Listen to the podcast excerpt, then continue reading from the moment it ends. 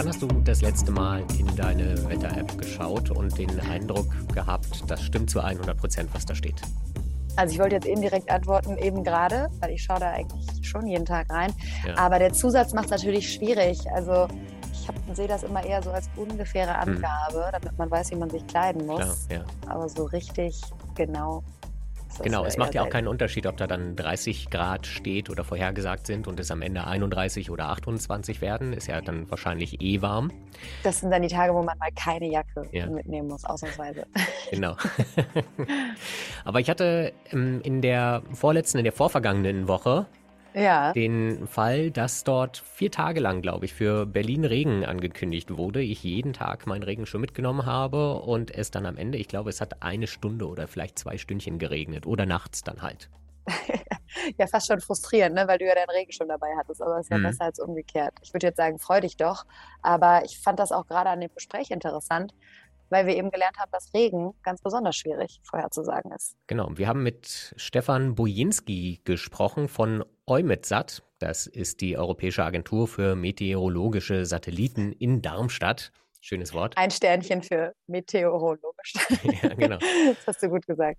Und die betreiben derzeit zehn Wettersatelliten und teilen die Daten, die sie damit sammeln, mit Wetterstationen in insgesamt 30 Mitgliedstaaten in Europa. Und dort können Meteorologen und Meteorologinnen dann mit diesen Daten ja. ihre Wettermodelle füttern.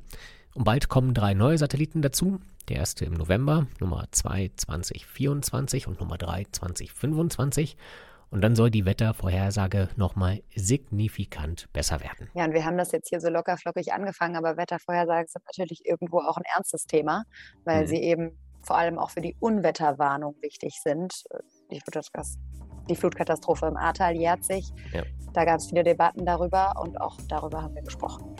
Genau. Wann muss man Umwetterwarnung herausgeben? Hitzewarnung natürlich auch. Mhm. Und es sind ja wirklich wahnsinnig viele unterschiedliche Daten, die man da sammeln kann, die man jetzt auch neu sammeln kann, wo man vielleicht vor 20 Jahren noch keinen Zugriff drauf hatte. Ja. Alles das in der neuen Folge Klimalabor. Los geht's. Herr Bujinski, herzlich willkommen im Klimalabor. Vielen Dank, dass Sie sich Zeit für uns nehmen. Die Flutkatastrophe im Ahrtal hat sich gerade zum ersten Mal gejährt. Und da gab es ja im Nachhinein viele Vorwürfe, dass nicht rechtzeitig oder nicht ausreichend vor diesem Unwetter gewarnt wurde, vor diesen Überschwemmungen, vor diesen Fluten. Können Sie uns als Wetterexperte einmal vielleicht ganz kurz erklären, ab wann man in der Regel weiß, ob ein Unwetter schwer wird? Nicht jedes Unwetter ist gleich. Es gibt solche, ja. die sehr lokal sind. Ein Wärmegewitter, was sich im Raum Frankfurt abspielt, von dem man ungefähr zwei, drei Stunden vorher weiß, ob es jetzt ein mhm. schweres Hagelgewitter gibt oder nicht. Und dann gibt es andere Wetterlagen, die man eben auch als Unwetter bezeichnet, die aber deutlich komplexer sind. Und das war auch der Fall beim Ahrtal. Da hat es sich um eine Wetterlage gehandelt, bei der der Deutsche Wetterdienst ähm, etwa zwei, drei Tage vorher eine, eine mhm. Warnung herausgegeben hatte für die Region, für Starkregen. Das war kein klassisches Wärmegewitter, sondern das war so ein mhm. stationäres Regengebiet, was dann sehr ergiebige Regenfälle über die Region verteilt hat. Und da hatte man eben schon zwei, drei Tage vorher eine ganz gute Vorstellung davon, was da passieren würde. Und wie erkennt man das, wenn Sie das jetzt Laien erklären müssten? Schauen Sie sich dort einfach Satellitenbilder an und man sieht dort, ich weiß nicht, Wolken oder wie, wie ist der Ablauf? Also zu einem schweren Gewitter oder ein Unwetter, da gehören ja mehrere Faktoren. Erstmal muss man mhm. sich äh, darüber einigen, was man darunter versteht. Das hängt auch von den Interessenten ab, was man als äh, schweres äh, Wetter oder Unwetter empfindet. Also da gibt es natürlich äh, hohe mhm. Windgeschwindigkeiten. Mhm die sind wichtig eben für die, für die Luftfahrt, aber auch um abzuschätzen, ob jetzt äh, Bäume auf die Straße oder die Schienen fallen oder die, die Häuser vielleicht Schaden nehmen könnten. Mhm. Dann gibt es äh, Hagelschlag, was ein häufiges Phänomen ist von schwerem äh, Gewitter oder Unwettern. Und je nach Größe der Hagelkörner ähm, stellen die eben eine mehr oder minder große Gefahr dar. Dann ja. gibt es natürlich die Regenfälle selbst, die äh, mehr oder weniger stark und intensiv ausfallen können. Also es kommt drauf an. Es gibt da in jedem Land in Europa, je nachdem, welches Wetter die ja. typischerweise erfahren, verschiedene Schwellwerte, ab wann man eben von einem Unwetter spricht und wann nicht. Und auch unterschiedliche Variablen, anhand derer man dann entscheidet, die Bevölkerung muss gewarnt werden oder sie muss nicht gewarnt werden. Ganz richtig. Zum Beispiel fünf Zentimeter Schnee in, äh, in Griechenland sind äh, eine Riesensache. Also da bricht alles zusammen. äh, da können Sie also in Athen kein Auto mehr fahren, weil es einfach keine ja. Schneeräumgeräte gibt, während in Helsinki das keine große Meldung ist. Also so mhm. muss man das auch sehen. Im Ahrtal waren die äh, zu erwartenden Niederschlagsmengen recht gut geschätzt. Ähm, da war die Schwierigkeit natürlich auch, dass es schon in den Wochen davor recht viel Niederschlag gegeben hatte, nicht nur in der Gegend, sondern überhaupt, sodass die Böden recht saturiert waren und gar nicht mehr viel Wasser aufnehmen konnten. Das heißt, sehr viel Wasser, was fiel, aus, aus dem Himmel fiel, ähm, ist dann einfach mehr oder weniger ungemindert in die relativ engen Tälchen da runtergeschossen mhm. und hat dann dazu beigetragen, dass es eben diese massive Flutwelle auf der A gab. Sie haben jetzt geschätzt gesagt. Wie genau kann man das denn wirklich errechnen? Welcher Anteil bei diesen Vorhersagen ist wirklich noch Schätzung? Also wovon hängt das ab? Ist das dann auch so ein bisschen Erfahrungssache, wenn Sie da jetzt sitzen und sich die Karten anschauen? Oder kann man das wirklich ausrechnen? Also Sie hatten vorhin gefragt, was, welche Informationen man denn heranzieht überhaupt, um diese Unwetterwarnung zu machen. Und, mhm. und äh, die wichtigste Basis für diese Vorhersagen ist das äh, Wettermodell. Und jeder Wetterdienst hat ein Wettermodell, das heißt eine im Computer laufende Simulation des Wetters, mit der man ähm, den aktuellen Stand des Wetters möglichst gut erfasst. Dazu braucht man auch diese Beobachtungsdaten um dem Modell zu sagen, das ist ungefähr der aktuelle Stand. Und das Modell rechnet dann aufgrund der Physik hinter der Bewegung in der Atmosphäre und dem Erdsystem, rechnet dann Zuk Zukünfte heraus, äh, rechnet dann eine Vorhersage, was ungefähr passieren könnte. Und das Modell sagt dann auch ungefähr, welche, ja, welche Windgeschwindigkeiten zum Beispiel man zu erwarten hat oder welche Regenmengen man zu erwarten hat. Das ist natürlich immer mit einer gewissen Unsicherheit behaftet. Welche Trefferquote hat man denn da heutzutage? Wie sicher sind die Vorhersagen, die damit getroffen werden. Also ich kann mich zum Beispiel erinnern, dass für die vergangene oder vorvergangene Woche für Berlin, glaube ich, drei oder vier Tage Regen vorhergesagt wurden und am Ende war es, glaube ich, zwei Stunden. Ja, in dieser persönlichen Wahrnehmung ist das nämlich immer so schwierig. Ja. Da hat man häufig den Eindruck, das stimmt ja alles dann gar nicht. Ja, das ist normal, dass die, die Wahrnehmung äh, ist ja auch bei anderen Dingen so, dass man eher das wahrnimmt, was nicht funktioniert, als das, was funktioniert. ähm, tatsächlich sind Regenvorhersagen mit das Schwierigste, vor allem äh, wenn es eine Lage gibt, bei der es nur leichte Niederschläge zu erwarten sind, dann vorher, richtig vorherzusagen, ob es tatsächlich ein bisschen regnet, Nieselregen oder eben nicht, ist, ist recht komplex, hängt davon ab, mhm. Mm, von den Strömungsverhältnissen, ob jetzt wirklich genug feuchte an, an einer bestimmten Stelle sich sammeln kann, die dann äh, Wolkenbild, zur Wolkenbildung beiträgt äh, und die dann äh, abregnen können. Was auch recht kompliziert ist, ist, wenn man sicher weiß, es regnet, wie viel es dann tatsächlich regnet und wie intensiv, mhm. also wie viel Millimeter pro Stunde. Und das, das ist immer noch was, was relativ komplex ist. Und da hoffen wir auch, dass unsere Daten von den neuen Satelliten eine, eine große Rolle spielen weil wir nämlich mit denen viel öfter und genauer messen können, wie und wo die Feuchte in der Atmosphäre und, äh, verteilt ist. Und das soll also den, das, das soll also den Vorhersagern und den Wettermodellen helfen, diese Schätzungen äh, genauer zu machen und, und eben die Fehler einzugrenzen. Damit wir nachher vielleicht auch einen Vergleich ziehen können, ähm, haben Sie irgendwie eine Zahl und können sagen, in 80 Prozent der Fällen liegen wir richtig oder kann man das abschätzen? Ich kann Ihnen nicht eine Zahl geben, weil es kommt darauf mhm. an, was Sie möchten. Ne? Also mhm. äh, diese Wetter-Apps, die geben einem oft so eine Prozentzahl an und äh, die, diese Prozentzahl errechnet sich daraus, dass man ein Modell, ich sage jetzt mal 100 Mal laufen lässt und in 80 äh, Modellläufen äh, zeigt es einen Regen an und in 20 eben nicht. Das mhm. heißt aber nicht unbedingt, dass die Wetterlage sehr eindeutig ist. Also für einen bestimmten Punkt, sagen, sagen wir mal Berlin, heißt es dann noch lange nicht, dass es in 80 Prozent der Zeit oder in 80 Prozent von vergleichbaren Tagen tatsächlich regnet. Also die, diese Prozentzahlen sind immer so ein bisschen Ich würde sagen, hm. äh, die sind eigentlich ein bisschen irreführend, ehrlich gesagt. Ich finde die nicht, also ja. ja. Aber sind ich kann jetzt keine, Entschuldigung, ich kann jetzt keine einzelne Maßzahl geben, auf die man das runterbrechen kann. Was die Modellierer machen, ist, sie, sie, sie vergleichen regelmäßig, routinemäßig ihre Modellvorhersagen mit tatsächlich gemessenen Daten. Auch da mhm. spielen Satellitendaten eine zunehmend wichtige Rolle äh, und, und versuchen daraufhin ihre Modelle zu verbessern. Ähm, das wird regelmäßig gemacht. Das machen alle Wetterzentren auf der Welt. Das macht auch der DWD. Und ähm, ja, das ist eben eine sehr wichtige Aufgabe. Das heißt Modellverifizierung, dass man mhm. äh, ja diese Vergleiche macht. Und da gibt es auch eine Art Schönheitswettbewerb zwischen den Modellierern, die sich regelmäßig treffen, auch im Rahmen der Weltorganisation für Meteorologie, WMO. Die treffen sich da und haben ein definiertes Protokoll, so eine Art Challenge. Naja, Challenge nicht, ja. aber sie, sie, sie speisen ihre Daten alle gleich ein und dann kann man ungefähr vergleichen, wie gut die Modelle für gewisse Wetterlagen sind. Also gibt es sozusagen dann die Champions League-Modelle und die weniger guten Modelle. Das ist wahrscheinlich eine Preisfrage. Oder? Das kann man so sagen, ja, das kann man so sagen. Und ähm, man kann auch jetzt, wie bei, wie ich vorhin schon gesagt habe, es kommt darauf an, was man wissen möchte. Manche Modelle ja. sind besser dar darin, Schnee vorherzusagen oder hohe Windgeschwindigkeiten, was vielleicht in nördlichen Ländern wichtiger ist als jetzt in, im Mittelmeerraum. Und andere Modelle sind besser darin, eine feuchte oder ein Regenereignis vorherzusagen. Ja. Ich vermute jetzt einfach nur, dass wir schon mit die besten Wettermodelle benutzen, dass Sie die benutzen.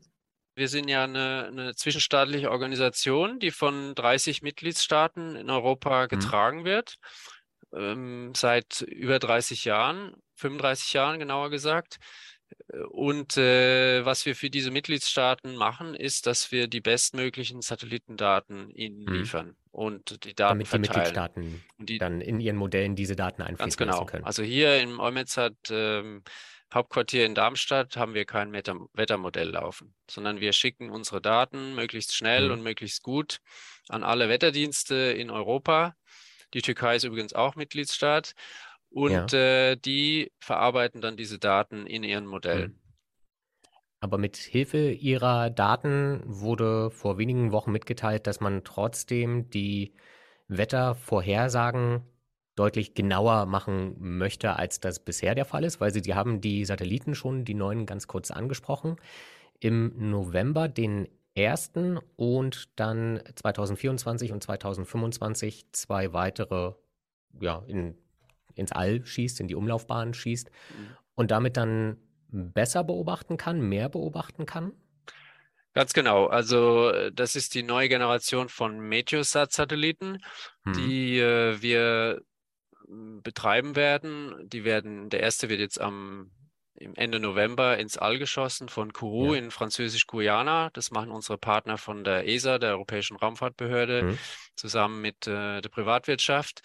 Und sobald der Satellit dann in seiner Umlaufbahn ist, betreiben wir ihn über die nächsten zehn Jahre. Und äh, ja. das gleiche gilt für die anderen beiden, die wir hochschießen. Wir erwarten von diesen neuen Satelliten eine deutlich höhere räumliche und zeitliche Auflösung der Informationen, die wir dann an diese Wetterzentren liefern.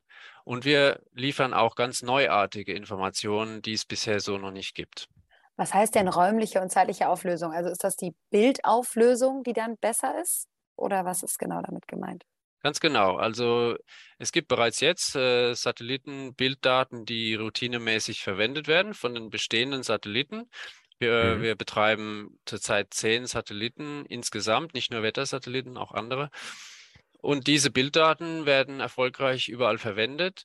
Allerdings beruht die Technologie, die da jetzt im All schwebt, äh, auf ungefähr auf dem Stand der späten 1990er Jahre, weil äh, diese oh ja, Satellitengeneration okay. eben schon 20 Jahre alt ist. Okay. Und jetzt äh, mit den neuen Satelliten sprechen wir also von einer räumlichen Auflösung von bis zu 500 Metern. Äh, das ja. äh, ist über dem Äquator 500 Meter und aufgrund des Blickwinkels auf Europa sind es dann in Europa etwa, etwa 700 bis 800 Meter.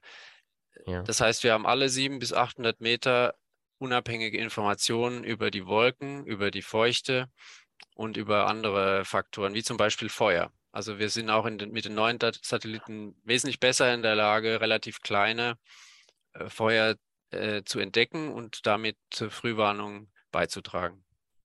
Ich muss nochmal den Fortschritt verstehen. also dieser Fortschritt, Entschuldigung, gleich nochmal zu den Daten, aber wenn ich mir überlege, was sich seit den 90er Jahren in Sachen Handykameras oder so getan ja. hat, ist das vergleichbar, also von, von der besseren Auflösung, die Sie da jetzt haben? Ist das so ein riesiger Schritt? Also es ist schon ein großer Schritt. Es ist ein Faktor, ungefähr ein Faktor 6 an besserer mhm. Auflösung. Mhm. Und äh, damit äh, glauben wir, dass man viele Wetterphänomene viel präziser sieht und eben auch viel früher sehen kann, ob sich eine kleine äh, Wärmezelle zu einem echten Gewitter auswächst oder eben nicht. Das können Sie dann in Echtzeit sehen oder hat das Zeitverzug? Ja, wir tun alles so schnell wie wir können. Natürlich müssen diese Daten erstmal von, vom All hier runterkommen in unser ja. Bodensegment, äh, das heißt die ganze Computerinfrastruktur, die diese Daten prozessiert und diese mhm. dann wiederum an die Nutzer verteilt. Wir sprechen da von einer, ja, wir sprechen von einer Latenz. Also das ist der Zeit, die Zeit, die es braucht von der, von der Aufnahme im All, bis es, bis die Daten bei Ihnen auf dem Schreibtisch liegen oder im Modell vorliegen, von mhm. in der Größenordnung 15 Minuten. Wir versuchen aber schnell, ja wir versuchen schnell. aber schneller zu sein als 15 Minuten. Okay. Warum hat es so lange gedauert, wenn Sie da so schnell sind? neue Technologie da ins All zu bringen? Also warum hat man so lange gewartet? Es hätte ja sicher auch zwischendurch schon bessere Kameras, sage ich jetzt mal, gegeben. Also erstmal muss ich sagen, äh, wir schießen nicht nur diesen, dieses neue bildgebende Instrument ins All, sondern wir schießen auch einen völlig neuwertigen äh, Blitzortungs, äh, Blitz, ein Blitzortungsinstrument ins All mit dem gleichen Satellit ja. jetzt Ende November. Das heißt, das ist ein Instrument, was es bisher überhaupt noch nicht gab. Das hat natürlich auch Entwicklungszeit gekostet. Das bildgebende Instrument ist auch aufgrund von einer völlig neuen Technologie entstanden, in Zusammenarbeit äh, mit der europäischen Raumfahrtindustrie in Deutschland, Frankreich und einigen anderen Ländern. Und es braucht einfach Zeit. Dann braucht es auch Zeit, bis wir ein äh, Einverständnis haben zwischen allen Mitgliedstaaten, diese neuen Satelliten zu bauen. Sie können sich vorstellen, dass die Kosten nicht unbeträchtlich sind. Mhm. Und äh, das braucht einfach Zeit, bis diese Programme tatsächlich äh, erstens mal, bis man sich auf sie geeinigt hat und dann bis die Aufträge verteilt sind an die Industrie und bis mhm. sie dann äh, diese, diese, Instrumente äh, gebaut hat. Und auch dieser Bau ist natürlich nicht immer äh, so schnell, wie man sich das ursprünglich vorstellt. Da werden neue Instrumentenkonzepte benutzt und so weiter. Also es braucht einfach seine Zeit. Haben Sie eine Größenordnung, was es gekostet hat? Also ich kann Ihnen ungefähr sagen, was das ähm, gesamte Metisat dritte Generation Programm kostet. Und da handelt es sich um etwas über drei Milliarden Euro, mhm. 3,2 Milliarden Euro für das ganze Programm. Das heißt, die mhm. Entwicklung mhm. und der Betrieb der Satelliten über 20 Jahre. Also die okay, Zahl ist, klingt erstmal nach viel, aber wenn Sie das hochrechnen auf die Jahre und wenn Sie jetzt sagen, jeder Bürger in der EU profitiert von besseren Wetter- und Klimavorhersagen, mhm. dann ist es für jeden Bürger 6 Euro einmal. Ja, vor allem, wenn man überlegt, welche Schäden damit äh, vermieden werden könnten. Das ist ja das, was man sich davon auch erhofft. Ja. Sind denn Vorhersagen generell schwieriger geworden durch die Klimaveränderung? Also ist das auch schon mit einbezogen jetzt in die neue Generation? Das ist eine gute Frage. Also wir, die Wissenschaft sagt, dass dadurch, dass insgesamt die Atmosphäre sich stärker erhitzt, vor allem im Sommer es mehr zu äh, Wärmegewittern oder ganzen hm. Gewitterfronten kommt. Und diese Gewitter auch insgesamt äh, intensiver und heftiger werden, einfach weil das der Physik folgt, wenn man höhere Temperaturen, mehr Feuchte hat, dann ist mehr Dargebot an, man sagt potenzielle Energie und die kann sich dann in Starkregen oder auch Hagelschlag umsetzen. Die, die einzelne Vorhersage dieser Phänomene ist erstmal unabhängig vom Klimawandel, aber sie kommen häufiger vor und sie mhm. werden noch häufiger vorkommen und damit sind wir mit diesen neuen Satelliten gut gerüstet, dass wir diese, diese ja doch äh, recht dramatischen Schäden ein bisschen reduzieren können durch bessere Vorhersagen. Bessere Vorhersage heißt, sie wissen einfach früher, was passiert und sie hm. können die Warnzeit entsprechend verlängern. Ich bin ein bisschen, als ich die Pressemitteilung, Ihre Mitteilung gelesen habe, darüber gestolpert, dass einerseits gesagt wird, man geht davon aus, dass die Qualität der Wettervorhersage signifikant besser wird. Und andererseits aber auch drin stand, man hätte zum Beispiel die verheerende Sturzflut im Ahrtal vermutlich nicht punktgenau vorhersagen oder besser vorhersagen können. Können Sie für uns einmal erklären, wo da auch die Grenzen dieser Satelliten sind und der Daten, die Sie erhalten? Ja, selbstverständlich. Also äh, wir, wir, glauben, dass wir die Vorhersage von vielen Phänomenen signifikant verbessern können, weil wir einfach Dinge hm. sehen, die wir im Moment nicht sehen können. Hm. Also zum Beispiel die Blitzordnung aus dem All. Die ja. gibt es im Moment nicht. Dann haben wir ein neues Instrument auf dem zweiten Satellit, der eben 2000, äh, Anfang 2024 ins All geschossen wird, was Aufnahmen macht, die wir in der Form auch noch nicht haben. Nämlich mhm. äh, Informationen über die äh, Feuchte- und Temperaturstruktur der Atmosphäre. Alle, alle äh, halbe Stunde über Europa. Sowas haben wir bis ja. jetzt noch gar nicht. Also aufgrund dieser neuartigen Daten glauben wir, dass wir viel besser und viel früher sagen können, ob gewisse Stürme sich zu schweren Gewittern auswachsen oder nicht. Es wird aber immer Wetterlagen geben, äh, bei denen die Satelliten nur wenig oder einen, einen, geringen Anteil an der direkten Vorhersage haben. Mhm. Sie haben aber immer die, die Satelliten dann, die routinemäßig gemessen werden von uns, die in die Modelle einfließen. Und wenn die Modelle besser werden, werden in der Regel auch diese Vorhersagen von schwierigen Wetterlagen besser. Ja weil man dann einfach aus Erfahrung sagen kann, das ist eine Zusammensetzung von Variablen. Dort haben wir vor wenigen Jahren schon mal gesehen, dass es so und so schwer wurde, oder? Man, man schaut schon auch in die Vergangenheit, man lernt von, von, Vergangen, von der Vergangenheit sicherlich. Ähm, man ist aber auch in der Lage, diese Modelle, man ist in der Lage, besser unsere Daten in den Modellen zu nutzen. Das ist eine Wissenschaft für ja. sich. Und dann ist man aufgrund äh, größerer Computerkapazitäten auch in der Lage, diese Modelle öfter laufen zu lassen. Und damit haben sie sozusagen ja. nicht nur eine Vorhersage, sondern 50 oder 100, okay. die dann gleichzeitig, äh, die, die, erhält, die, erhält, man und dann bekommt man ein sogenanntes Ensemble, also so eine Art ähm, Wahrscheinlichkeitsverteilung für schweres, ja. für schweres Wetter. Und das kann man mit verbesserter Technik eben auch äh, äh nutzen, ja. um, die, um die Warnungen zu verbessern. Aber es wird immer Grenzen geben, das ist ganz klar. Zum Beispiel können wir mit diesem Instrument der Infrarotsounder, um den mal beim Namen zu nennen, der eben diese Feuchte- und Temperaturstrukturen messen kann, der kann zum Beispiel nicht durch die Wolken schauen. Ja, also wenn es. Ah, das ist ja ungünstig. Naja, aber der ist ja eher dazu da, der ist ja eher dazu da, die Atmosphäre zu vermessen, bevor es tatsächlich zu schwerem Wetter kommt. Verstehen Sie? Mhm. Also der zum Beispiel an einem Tag wie heute in Darmstadt, das ist sehr sonnig. Jetzt heute wird es hier keine ja. Gewitter geben, weil einfach zu wenig Instabilität da ist, zu wenig Feuchte und so weiter. Mhm. Die ganzen Ingredienzien sind nicht vorhanden, aber es wäre an einem typischerweise an einem, an einem Tag wie heute, dass dieses Instrument eben wertvolle Informationen liefert, wo und, und mit recht hoher räumlicher Auflösung von der Größenordnung vier, fünf Kilometern äh, wahrscheinlich eine, eine schwere Gewitterzelle sich, sich entwickelt. Und das ja. ist ein echter Fortschritt. Das hatten wir bisher nicht. Ich hatte gelesen, dass alle zweieinhalb Minuten ein Scan geschickt wird. Mit den neuen Satelliten, von den neuen Satelliten. Ja, genau. Also, also Sie müssen, Sie müssen, wenn Sie sagen neun Satelliten, dann müssen Sie präzisieren, was Sie genau meinen, weil wir haben vier verschiedene Instrumente auf den neuen ja. Satelliten. Und die machen alle verschiedene Dinge. Das heißt, da kommt eine unheimliche Datenmenge. Sie haben einmal schon eben kurz die technischen Grenzen, die es trotzdem immer geben wird, aufgezählt oder, oder benannt. Wie ist es denn mit den personellen Grenzen? Also haben Sie die Leute, um all diese Daten auszuwerten oder ist das sowieso alles über die erhöhte Computerleistung nicht so das Problem? Wir haben jetzt so viel über Modelle und über Techniken gesprochen, dass ich mich so ein bisschen frage, wer sind denn die Menschen, die dahinter stecken und sich das alles anschauen?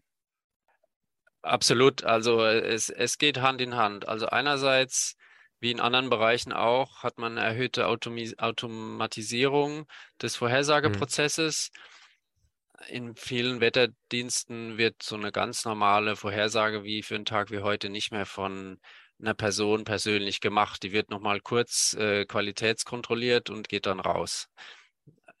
Der Vorteil davon ist aber, der Vorteil aber davon ist, dass die Vorhersager äh, mehr Zeit haben, sich um schwierige Wetterlagen zu kümmern und die genauer zu analysieren.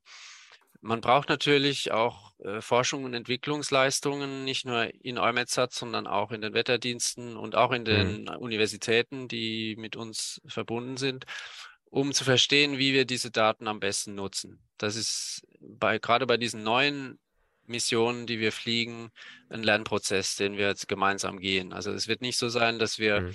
äh, 2024 diese ganz neuen Instrumente ins All schießen und äh, wir dann sofort verstehen, was die Daten für uns machen können. Wir haben gewisse Vorstellungen, wir haben robuste, hm, eine robuste Grundlage, aufgrund derer äh, wir und die Wetterdienste glauben, diese Daten nutzen zu können, aber da braucht es noch mhm. Forschung mhm. und Entwicklung und dafür braucht es Menschen natürlich. Äh, dafür braucht es mhm. Forscher, die sich die Daten dann genau angucken und wie man sie am besten verwendet.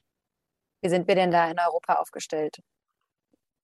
Also das Europäische Zentrum für Mittelfristwettervorhersage ist produziert die weltweit besten Vorhersagen. Also wir okay. haben das beste Mittelfristwetterzentrum der Welt. Das ist auch durch diese, äh, ja, ich habe es vorhin Challenges genannt, äh, erwiesen. Das ist nicht einfach nur so dahingesagt. Mhm die Champions League. Ja, ja, ganz genau. Und aber auch die anderen großen Dienste, vor allem in, in äh, Großbritannien, Frankreich und, und Deutschland, sind sehr weit und äh, stehen dem Modell in nicht viel nach.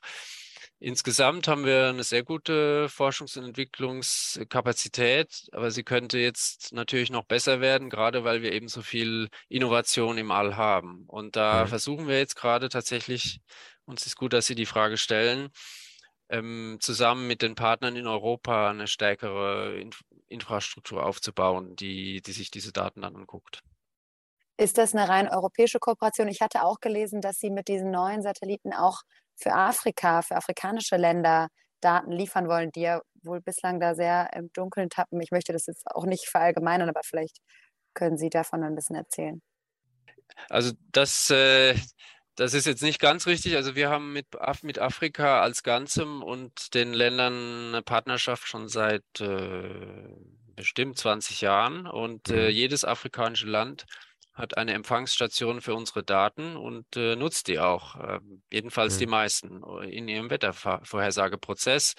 Auch für Fragen des Klimawandels und der Klimaanpassung werden da entsprechende Daten geliefert für, für lokale Anwendungen. Also insofern äh, ist Afrika und insbesondere manche Länder in Afrika sind relativ weit.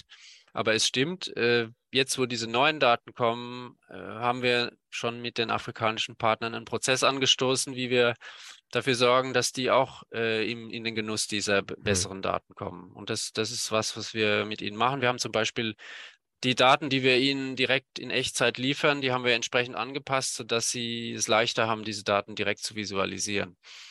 Ähm, das ist, ja, das ist, was wir machen und wir, wir setzen den Prozess fort. Weil da geht es dann, Sie haben es eben kurz angesprochen, das ist natürlich ganz interessant für uns hier im Klimalabor, äh, diese Klimaanpassungsmaßnahmen. Mhm. Ich, man kann wohl ganz gut sehen, wie die Wüstenbildung voranschreitet, können Sie uns da mal erzählen, welche Fortschritte man sich da erhofft, welche Daten da noch fehlen sozusagen? Genau, also wir, da wir mit unseren Satelliten Afrika, um es mal ehrlich zu sagen, viel besser sehen als Europa aufgrund des Blickwinkels, hm. ah, ja. ähm, haben wir über Afrika eine lange Zeitreihe mit unseren Bilddaten, die wir auch so aufbereitet haben, dass sie jeder nutzen kann. Und da sieht man tatsächlich sehr gut die die, äh, die Veränderungen in, in, de, in der Ausbreitung der Wüsten oder in der, in der Struktur der Savanne und der Wüste über die letzten, äh, warten Sie mal, fast 40 Jahre. Genau, und da, ja. da über 40 Jahre bekommen Sie halt wirklich eine Zeitreihe, die aussagekräftig ist. Und, und diese mhm. Zeitreihe werden wir mit den neuen Satelliten fortsetzen. Das steht schon mal mhm. fest. Mhm. Das ist sehr wichtig, dass man da keine Lücken hat. Ich sehe einen echten Fortschritt zum Beispiel in der Blitzortung, weil Afrika, das tropische Afrika, die Region um den Viktoriasee, sind ähm, mit die gewittrigsten Regionen der ganzen Welt. Da gibt es also jeden Tag ähm, okay. große Gewitter, die also jeder Beschreibung spotten. Und da eine, eine bessere Vermessung zu haben, wo und wann diese Gewitter auftreten, ja. sollte helfen, in diesen Regionen die Wettervorhersage deutlich zu verbessern. Beispiel äh, Viktoriasee, da gibt es äh, eine, eine, wichtige ein wichtiger Wirtschaftszweig ist, die, ist der Fischfang in diesem sehr großen ja. See. Der ist wichtig für die lokale Versorgung. Und das ist natürlich sehr gefährlich, wenn sich da schwere Gewitter bilden. Und äh, wenn man die Fischer frühzeitig warnen kann, dann ist das natürlich eine echte Hilfe. Und da hoffen wir wirklich, dass wir mhm. da einen Unterschied machen können. Jetzt heißt es ja auch häufig, dass wir Rückschlüsse aus dem schließen können, was in Afrika heute schon passiert, bezogen auf den Klimawandel. Gilt das auch für Wettervorhersagen? Also können Sie aus dem lernen, was Sie dort sehen, auch bei uns? Also gerade wenn Sie sagen, da gibt es viele sehr häufige starke Gewitterlagen, kann man mhm. daraus etwas lernen, was auf Europa zukommen könnte? Ja, das ist eine, eine interessante Frage. Äh, die Natürlich ist es, in, die, insgesamt ist die Struktur der Atmosphäre in tropischen und subtropischen Bereichen eine andere als jetzt über Europa. Mhm. Und die lokalen Verhältnisse sind ganz andere. Sie haben ja die, zum Beispiel den, den tropischen Regenwald im Kongo-Becken. Sie haben eine Topografie, die deutlich mhm. anders ist ist es immer schwer zu vergleichen, dann zu sagen, naja, bei uns wird es so warm wie in, wie in Tropen, dann wird das Wetter auch so wie, wie dort. Das ist, das mhm. ist zu vereinfacht, das zu sagen. Aber insgesamt ist es schon richtig, dass mh, hm, wir, das sehen wir ja im Mittelmeerraum, dass äh, diese zunehmenden Dürreperioden und auch die, die Feuerperioden äh, ein echtes Problem darstellen ja. und die die Maßnahmen, die, da, die man da ergreift, müssen natürlich mit äh, belastbaren Informationen unterfüttert sein. Zum Beispiel, welche Agrarstruktur man jetzt in Südspanien anstrebt. Und dafür, dafür sind unsere Daten auch wichtig, dass man die Landflächentemperaturen besser sieht und weiß, wie heiß werden die Böden denn tatsächlich im ja. Sommer, aber auch in den Übergangszeiten. Das Problem sind ja oft die, die erhöhten Temperaturen im Winter. Die kriegen zwar nicht so viel Schlagzeilen, aber die, die, die haben eigentlich einen dramatischeren Effekt oft, weil sie dafür sorgen, dass, dass die, dass die ähm, Wasservorräte nicht aufgefüllt werden mhm. und manche mhm. natürliche Schädlinge natürlich auch äh, überleben können, was sie bei niedrigeren Temperaturen nicht könnten. Also da gibt es im Mittelmeerraum auch viel zu tun und, und überhaupt in ja. Europa. Fühlt sich nur immer nicht so schlimm an dann im Winter, mhm. wenn es etwas weniger kalt ist. Aber klar, das hat lange Folgen. Ich wollte nur noch einmal abschließend fragen. Der erste Satellit wird im November in die Umlaufbahn geschickt. Die anderen beiden folgen, wenn alles nach Plan läuft, 2024 und 2025. Ab wann werden unsere Wettermodelle dann mit den tollen Daten von Ihnen gefüttert? Also vielleicht kann ich ganz kurz nochmal durchgehen, was wir da genau ins All schießen. Ganz kurz. Ja. Also Ende diesen Jahres äh, schießen wir eben den ersten Satellit ins All. Das ist ein großer Moment. Auf diesem Satellit befindet sich eben dieses verbesserte Bildspektrometer, was uns Bilddaten liefert. Mhm. Alle zehn Minuten. Mhm. Und das zweite Instrument ist diese Blitzortungs, das Blitzortungsgerät. Mhm. So. Dann der zweite Satellit der kommt äh, Anfang 2024 ins All. Der hat mhm. diese äh, Infrarot-Sounder, sagen wir, ein Sondierungsgerät, ja. was uns diese äh, Feuchte- und Temperaturstruktur liefert. Und dann fliegen wir da auch noch ein Luftqualitätsmessinstrument von der Europäischen Kommission, vom Copernicus-Programm. Äh, und der dritte Satellit, um es abzuschließen, 2025, der ist identisch zum ersten, Lief, läuft aber in einem, in einem Arbeitsmodus, der Daten nur über Europa alle zweieinhalb Minuten liefert. So, okay. das, um das abzuschließen. Jetzt, wann wir die Daten sehen, also wie gesagt, äh, Raketenstart im, im äh, November, dann dauert es eine Weile, bis der Satellit wirklich an seiner Position angekommen ist. Da ja. hat er schon 80 Prozent seines Treibstoffs verbraucht, bis er wirklich oh. da in seiner Umlaufbahn gelandet ist und die restlichen 20 Prozent, die sind dann für die 20 Jahre Betrieb reserviert. Okay. So, und dann äh, finden, wie Sie sich vorstellen können, alle möglichen Tests statt, von dem Satellit selbst, dann von der Steuerung, dann von Datenempfang. Das dauert seine mhm. Zeit, dann muss man gucken, ob die ganzen Datenprodukte, die man prozessiert, auch dementsprechend, was man erwartet hat. Das braucht auch seine Zeit. Also wir erwarten ungefähr ein Jahr Testphase, bis die echten Spannend, operationellen ja. Daten dann kommen. Das heißt, Ende 2023 gibt es dann frische Daten. Und wir sind gespannt und sprechen spätestens dann nochmal, würde ich sagen. Herr Boginski, vielen Dank. Ich würde mich freuen. Vielen Dank für das Gespräch. Dankeschön.